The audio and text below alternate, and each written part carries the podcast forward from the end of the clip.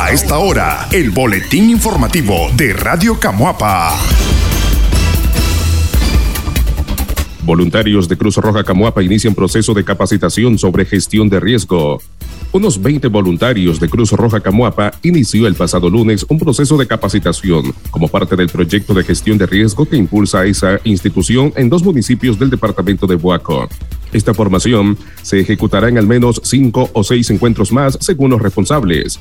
El coordinador del proyecto, Osmel Cárdenas, indicó que el primer paso es capacitar al personal de la filial porque son ellos quienes luego impartirán esos conocimientos en la comarca a los comunitarios. Iniciamos con temas generales. Este primer encuentro durará dos días y luego se desarrollarán una serie de capacitaciones con temáticas más específicas, detalló el encargado. Hoy ya iniciamos con los talleres formativos dirigidos a nuestros voluntarios para fortalecer sus capacidades y enriquecer su conocimiento y de esta forma ellos puedan trabajar con las comunidades.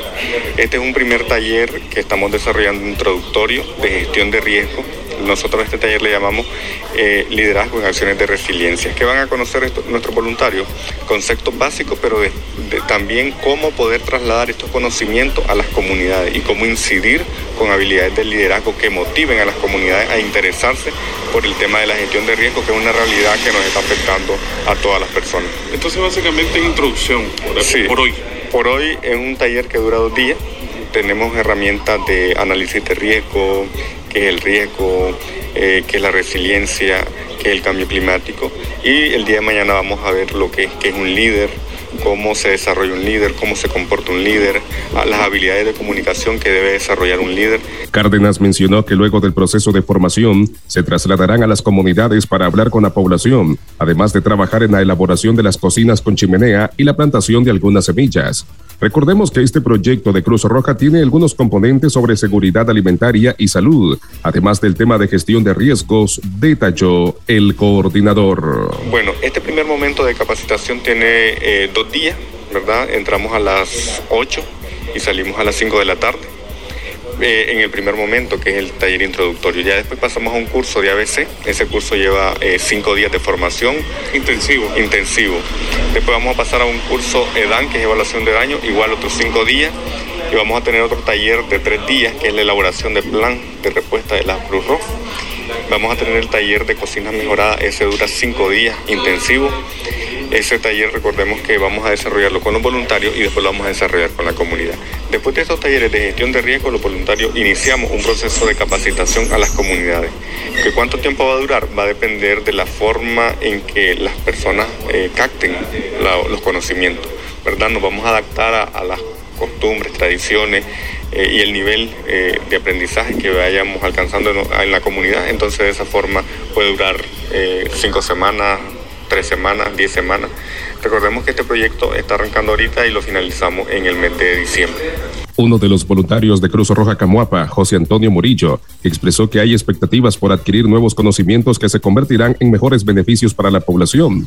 Lo más importante de ese proyecto es que vamos a tener una mejor preparación a la hora de atender una emergencia, una buena atención y eso es satisfactorio porque brindaremos mejor servicio a la comunidad, declaró el Cruz Rojista. Hemos arrancado, ¿verdad? Este, esta formación al principio con una inauguración, ¿verdad? Que vinieron personalidades de la sede y este, ya dimos inicio, ¿verdad? Al taller sobre el proyecto de riesgo eh, y la expectativa de los muchachos, muchas las hemos planteado ahí en papelógrafo y han sido excelentes, ¿verdad? Desde cómo este, tener más conocimiento sobre qué son los riesgos, las amenazas, un, este, una emergencia, definir todos esos conceptos y de hecho este, lleva mucha expectativa en cuanto a, a la formación de nuestros planes de contingencia porque vamos a aprender a elaborar y ponernos en práctica, ¿verdad? Una serie que nos va a ayudar a fortalecer las acciones de respuesta que nosotros como Cruz Roja, Fila y Camapa, este, llevamos a cabo cuando la población así lo necesita.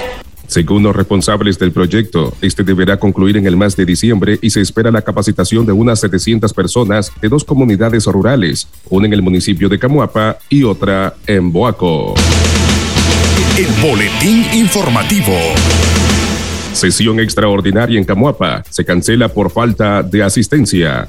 La tarde del lunes pasado estaba programada la sesión extraordinaria del Consejo Municipal de Camuapa, en la que se abordarían temas prioritarios como evaluar los avances y dificultades del proyecto de reparación del camino en la comunidad del Guachabo y aspectos organizativos de las fiestas patronales, pero la reunión fue suspendida por falta de asistencia de algunos concejales.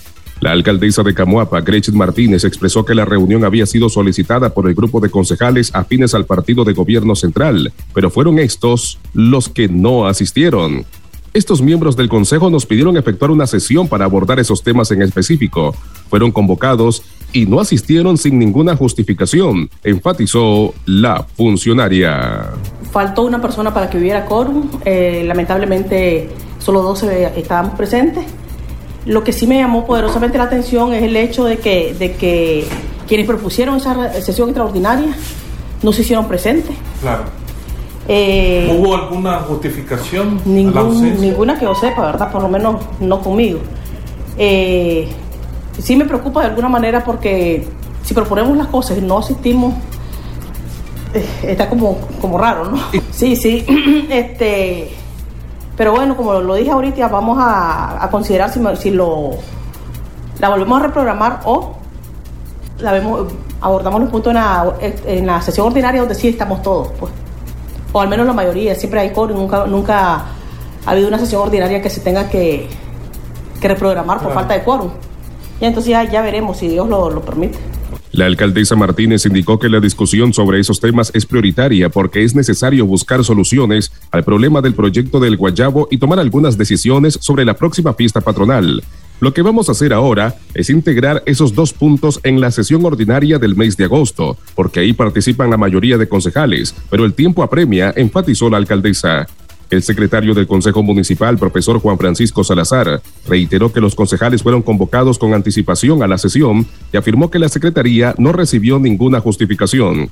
Vamos a tener que reprogramar la sesión. Tenemos la responsabilidad de atender esos temas que son prioridad para el municipio, aseveró el funcionario. El boletín informativo. Perecederos se mantienen estables en el mercado de Camuapa por segunda semana consecutiva. Los precios de los diferentes perecederos en el mercado local de Camuapa no presentaron ninguna variación por segunda semana consecutiva, afirmaron los comerciantes. Algunos productos que son populares entre la población, como el tomate, la cebolla, la papa y la zanahoria, mantienen su precio a 30 córdobas la libra. El comerciante local Omar Calero indicó que la mayoría de los productos se mantienen estables, pero siempre algo costosos. Por ejemplo, el plátano verde, que se cotiza entre 8 y 10 córdobas la unidad. Incluso algunos perecederos como el repollo bajaron de precio. Ya lo vendemos a unos 20 córdobas menos en comparación a la semana pasada. Esperemos que continúe así, enfatizó el vendedor. Pues por lo menos, gracias a Dios, por lo menos hay que comprar, ¿verdad? Que ese es lo, bueno que hay, aunque sean caros. Eh, bueno, por lo menos la lechuga, gracias a Dios, hace como unos 15 días pues que se estaban dando a 50, pues ahorita están a 30 Córdoba, gracias a Dios pues. Pues sabes que ya aún bajó un poco. Lo que es la zanahoria, como te había dicho, pues bajó un poquito, pero no tanto. Y lo que es el tomate, la papa, la cebolla, siempre mantenido, siempre caro. A 30 por libra la papa, la cebolla y la zanahoria pues la estamos dando por libra a 30 Córdoba para que el cliente pues no salga mal. Calero mencionó que en el caso de las frutas como la sandía, la papaya y el melón, que son de temporada de verano, ya se encuentran escasas y elevado su precio. Lo importante es que podemos acomodar al cliente, al menos no hay mucha escasez. Sí sabemos que hay productos caros, pero debemos adecuarnos a la realidad del país, declaró el comerciante. Eh, lo que es lo que fruta, por lo menos como el melón y la papaya, son productos que ya realmente están escaseándose. Vos sabés que esos productos son de temporada del verano y entonces no estamos trayendo, por lo menos el melón, mucho se está dañando la mucha lluvia. Lo que es la papaya igual, una papaya lo menos la puedes encontrar en 80, 100 Córdoba. Lo que es la sandía igual, otro producto que es de verano, entonces una sandillita la estás encontrando en 70, 100 Córdoba. No de muy buena calidad porque vos sabes que en el invierno ya ella ya salen simple. Y lo que es por lo menos el plátano, el cuadrado, el banano, todo mantenido, gracias a Dios. El señor Evaristo Gómez, vendedor de granos básicos, aseguró que esta semana tampoco hubo variaciones en el precio de esos productos. El maíz esta semana se cotiza a 12 córdobas la libra y el trigo a 15 córdobas la libra como la semana pasada. En el caso de los frijoles, se mantiene a 25 y el arroz a 18 córdobas la libra. En Managua, Se disparan perecederos esta semana. El precio de algunos perecederos esta semana se volvieron casi inaccesibles para las familias de escasos recursos, según el monitoreo del Instituto de Defensa del Consumidor INDEC, quienes reportan fuertes alzas en la chiltoma, cebolla, papa y tomates. Marvin Pomares, director del INDEC, explicó que el alza de los perecederos durante la temporada de lluvia es normal, pero ha sido exagerado durante esta semana. Es cierto que hay que ajustar el precio, pero no como lo están haciendo algunos comerciantes, aumentarle hasta 10, 15 y hasta 18 córdobas a la libra de papa o cebolla en algunos lugares es una exageración, indicó Pomares. Mientras tanto, en el mercado oriental, la excusa que reciben los comerciantes de los proveedores para el alza del precio son las constantes lluvias que han caído en el territorio nacional, a pesar de que ya Nicaragua experimenta una canícula mixta. El tomate estuvo entre los 1.000 a los 1.100 córdobas la cajilla, Ahorita esta semana tuvo un aumento de 150 córdobas. La chiltoma pagué la semana pasada a un mil córdobas el quintal, ya está a un mil doscientos, entonces ajustamos el precio para ganarle, dijo Fidel González, comerciante. Para el consumidor final, el tomate está desde 70 a 80 córdobas el balde pequeño, que la semana pasada rondaba los 40 córdobas según el comerciante, mientras la papa punto rojo se encuentra a 30 córdobas la libra y la cebolla blanca a 25 córdobas la libra. Lo que es la chiltoma amaneció más cara hoy para darse a 120 la docena, 80 o 60 la docena, dependiendo de la calidad y la variedad. Es la que más encareció. Estaba a 40 la docena, manifestó. El boletín informativo. Roban en otra tienda de conveniencia en Managua. Es la segunda vez en 28 días. Por segunda vez en menos de un mes, un delincuente pistola en mano roba en una tienda de conveniencia de la cadena Super Express en Managua. Esta vez las víctimas fueron el personal y los clientes que estaban en la tienda ubicada en el kilómetro 16 de la carretera Masaya. Al igual que en los robos anteriores, los administradores del negocio han rehusado a dar declaraciones a los medios de comunicación, mientras las autoridades policiales se mantienen herméticas en relación con el avance de las investigaciones del atraco acontecido la noche del pasado sábado 23 de julio. Las imágenes del robo cuyo monto se desconoce quedaron registradas en las cámaras de seguridad del local.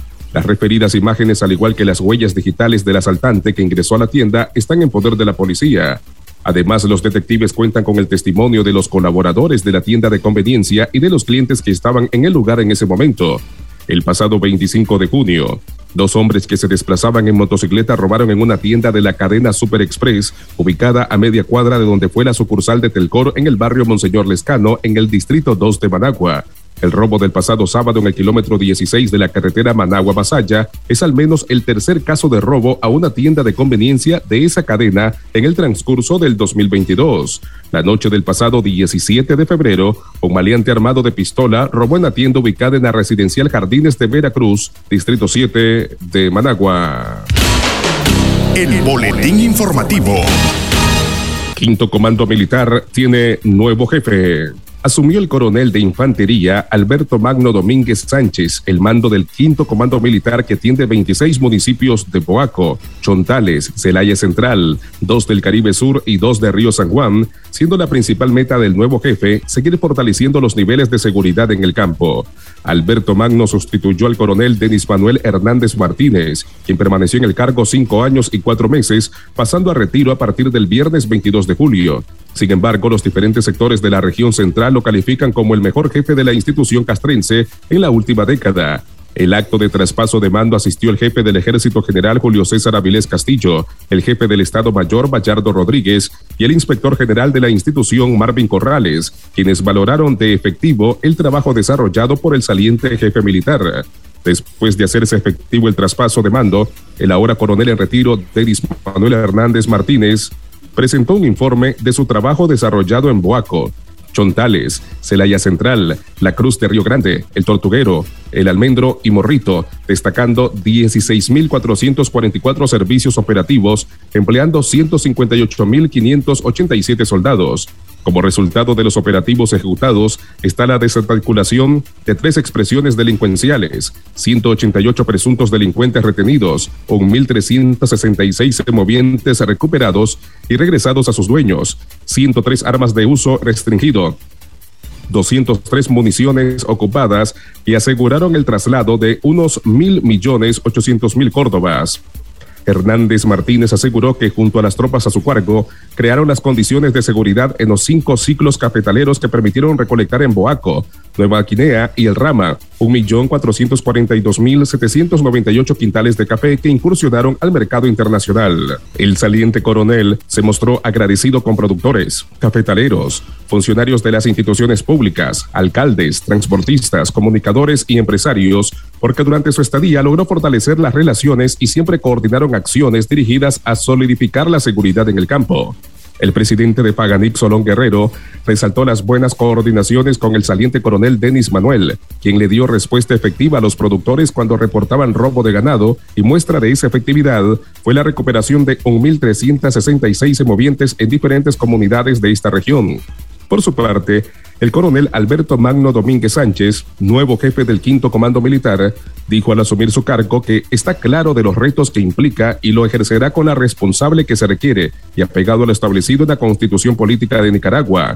Haré mis mejores esfuerzos para no defraudar la confianza puesta en mí, persona por el comandante en jefe del ejército de Nicaragua, general Julio César Avilés Castillo, y vamos a seguir trabajando fuerte para elevar los niveles de seguridad en nuestra región, concluyó el coronel Alberto Magno. El boletín informativo. Dos caravanas con 4.300 migrantes parten desde frontera sur de México. Dos nuevas caravanas integradas por unos 4.300 migrantes de distintos países partieron ayer lunes en busca de documentos de tránsito desde la ciudad mexicana de Tapachula, estado de Chiapas fronteriza con Guatemala. Ambas caravanas iniciaron su camino desde las oficinas de regularización migratoria del Instituto Nacional de Migración INM de México y según sus integrantes, iniciaron la travesía porque han esperado dos semanas por permisos temporales para transitar por territorio mexicano y estos no han llegado. El grupo mayoritario integrado por unos 600 niños, 1.200 mujeres y unos 2.000 hombres salió al mediodía, momento en el que se unieron otros 400 migrantes quienes tomaron la carretera que va prácticamente pegada a las costas de Chiapas. En tanto, la primera caravana formada por unas 100 personas partió la madrugada de lunes. Ambas tienen como objetivo llegar al municipio de Huixtla, a unos 40 kilómetros de distancia, donde esperan que las autoridades de migración les otorguen los permisos temporales para dejar el estado de Chiapas. En esta decimosexta caravana se mueven originarios de Venezuela, Cuba, Haití y de países de Centroamérica, quienes de esta forma buscan llamar la atención de las autoridades del INM. La vocera del contingente, Alexa, de origen venezolano, indicó que su único objetivo es obtener su permiso para viajar a la frontera norte de México y luego cruzar a Estados Unidos. Los migrantes se desplazan bajo las temperaturas de 35 grados Celsius que provoca el ardiente pavimento. Antes de salir, los migrantes lanzaron un llamado de humanidad para que las organizaciones no gubernamentales y de derechos humanos les ayuden y apoyen con agua y víveres para los 600 niños y 1.200 mujeres que han decidido caminar por sus documentos. Solo queremos llegar a Huixla. Básicamente no queremos problemas. El domingo llovió demasiado y tenemos a muchos niños enfermos y eso ya es intolerable, dijo la migrante. De acuerdo con los migrantes, las autoridades del INM les pidieron cumplir con el protocolo completo de la Comisión Mexicana de Ayuda a Refugiados, COMAR, para que puedan ser atendidos, darles acceso a las oficinas y así iniciar su proceso migratorio. Joel Ordaz de Venezuela señaló a EFE decidieron salir de manera organizada porque hay muchas personas en las oficinas de regularización migratoria y no nos están atendiendo. A paso lento, la caravana llegó hasta el kilómetro, al primer retén migratorio ubicado en la comunidad de Viva México, a unos 8 kilómetros de Tapachula. En esa ciudad, las oficinas de regularización migratoria apenas cuentan con 20 ventanillas de atención para asistir a miles de migrantes, mientras que en Huizcla se cuenta con 10, por lo que con la llegada de los extranjeros es seguro que exista un incremento de personas en el centro de atención al tránsito fronterizo de Huizcla. La región vive un flujo migratorio récord a Estados Unidos, cuya Oficina de Aduanas y Protección Fronteriza, CBP en inglés, ha interceptado a más de 1.6 millones de personas en lo que va del año fiscal 2022, que inició en octubre pasado. Además, México recibió un récord de más de 58 mil solicitudes de refugio en la primera mitad de 2022, con un incremento anual de casi 15%, según la Comar. El boletín informativo. Cuatro cuerpos de nicaragüenses a la espera de ser repatriados de una morgue en Texas. El cuerpo del nicaragüense Lester Sotero Castillo Jarquín fue encontrado en la morgue de Laredo, Texas, Web Country Medical Exam, luego que su familia le reportara como desaparecido desde el mes de mayo, cuando intentó cruzar el río Bravo, en México, para cumplir el llamado sueño americano. El joven perdió la vida el pasado 26 de mayo del 2022, mismo día que otros cinco nicaragüenses fallecieron ahogados. Su cuerpo era el último por identificar según la organización Texas Nicaraguan Community. El consuelo de su, de su familia al menos encontrar el cuerpo y que no quede como los 175 cuerpos sin identificar en esa morgue en Texas, dijo la organización en su cuenta de Facebook. La organización explicó que todos los trámites de repatriación deben ejecutarse en el cónsul Samuel Trejos Córdobas del Consulado de Nicaragua en Houston, pero el problema es la lentitud de los últimos procesos que ha provocado que haya cuerpos que llevan más de un mes esperando llegar a los brazos de sus seres amados. El trámite es muy lento, burocrático e índole ante el dolor que pasan las familias con pérdidas de sus seres queridos les recordamos que los consulados y embajadas de Nicaragua están para el servicio de los nicaragüenses y ese debe ser su principal desempeño, manifestó Texas Nicaraguan Community. Con Castillo Jarquín, son cuatro los cuerpos de nicaragüenses que esperan ser repatriados desde la morgue de Laredo, Texas. El primer cuerpo es el de Kelvin Antonio Torres Medina, reportado desde el 27 de mayo en esa morgue. José Antonio García Ramírez, ahogado desde el 26 de mayo y reportado desde el 27 de junio en esa morgue. Y Melvin Alexander Zelaya Hurtado, ahogado desde el 26 de mayo y reportado desde el 29 de junio en esa morgue. El último cuerpo encontrado es el de Castillo Jarquín, ahogado desde el 26 de mayo y reportado desde el 18 de julio en esa morgue. Carelia del Carmen Velázquez Seyches, ahogada desde el 24 de mayo y reportada el 25 de junio en esa morgue, es la última víctima en la que ya entregaron el cuerpo a la funeraria y están en proceso sus funerales, pero en Estados Unidos. El boletín informativo. ONU se pronuncia por retención de periodista guatemalteca en aeropuerto de Nicaragua. El alto comisionado de las Naciones Unidas para los Derechos Humanos se pronunció por la retención de la periodista y antropóloga guatemalteca Irma Alicia Velázquez Nimatub en el Aeropuerto Internacional de Managua, Nicaragua, el pasado domingo. Las autoridades migratorias nicaragüenses detuvieron por algunas horas a Velázquez Nimatub cuando ingresó al país. La antropóloga detalló que se dirigía a un evento académico, denunció que fue custodiada y le quitaron sus pertenencias. De acuerdo a los reportes recibidos, Irma Velázquez se dirigía a un evento académico. Al momento de los hechos se le habrían sustraído varias pertenencias y no se le habrían informado los motivos de la detención, escribió íntegramente el alto comisionado de la ONU en sus redes sociales. Por su parte, Velázquez Nimatub agradeció las muestras de solidaridad tras su detención en un artículo publicado en el periódico, diario en el que labora, informó que se encuentra bien, sana y resguardada. La antropóloga es columnista de dicho diario matutino desde el año 2003. Ha sido asesora de varias de las agencias de Naciones Unidas en temas de racismo y derechos de los pueblos indígenas, detalló el medio de comunicación. Hasta ahora, las autoridades nicaragüenses no se han pronunciado por estas denuncias. Este fue el boletín informativo de Radio Camuapa.